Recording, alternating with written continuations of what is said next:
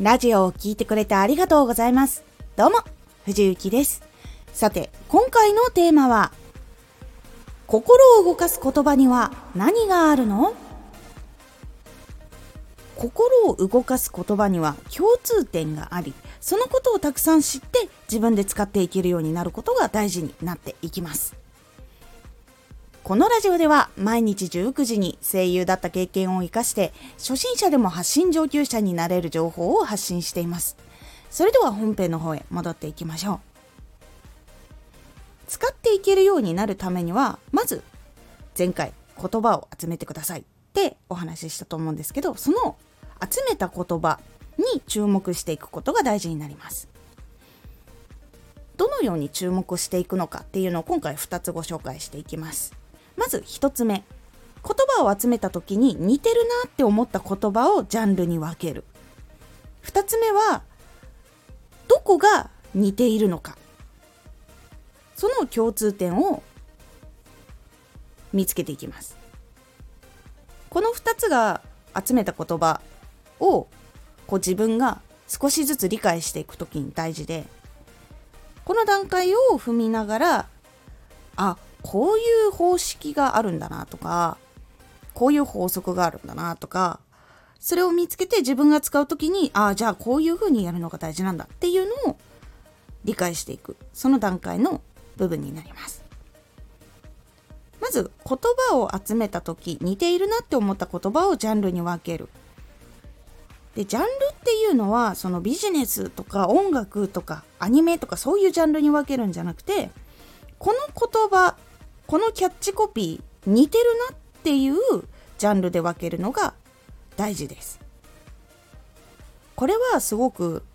短い一言だけでまとめているタイプのものだなって思ったらその一言の部分にこう分けたりとかこうキャッチコピーを読んだ時にこれは対になってる言葉が入ってるなって思ったらそういう風に分けたりとかいう風にジャンルを分けていきます。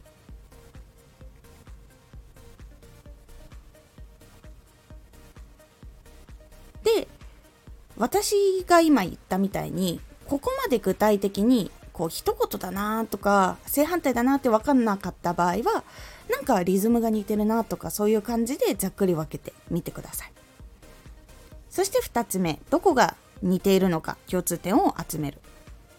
これ先ほど言ったんですけど一言だなとか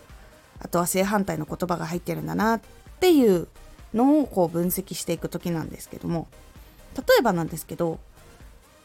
前に放送されていた「踊る大捜査線」っていう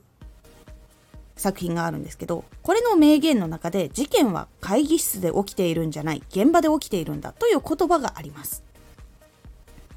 ね、これは会議室と現場という正反対の言葉を使って訴えかけています。いうふうに分析をしていく時にあこの言葉って正反対じゃないかなっていうのが見つかったりすることもあるし他には、えーと、スーパーとかにも実はそういう言葉って隠れてて今回のは正反対っていうあれじゃないんですけどスーパーの野菜とかって結構青森県産のとかさ鹿児島県産のとかどこどこさんの〇〇っていうのが多いと思うんですけど実は青森県弘前市の木村正則さんのりんごのように実は具体的なものの方が売れるっていう傾向があります。ちなみに今の名前は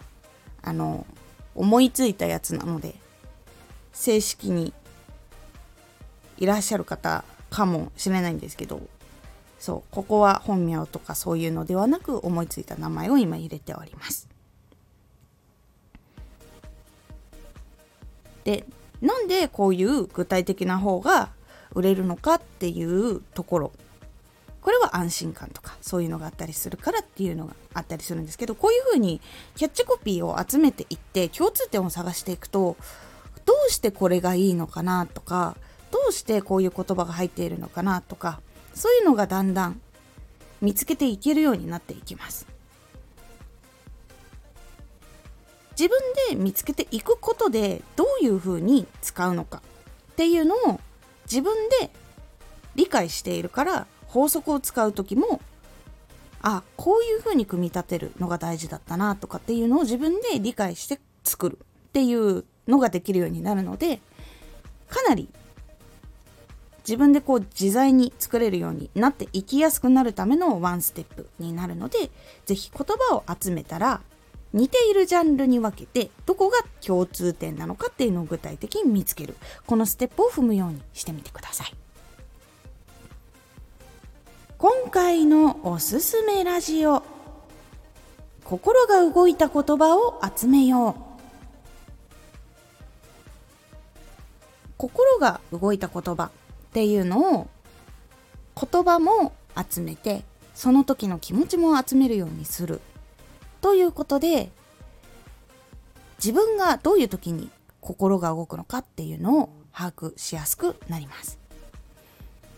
このラジオでは毎日19時に声優だった経験を生かして初心者でも発信上級者になれる情報を発信しています。ぜひフォローしてお待ちください。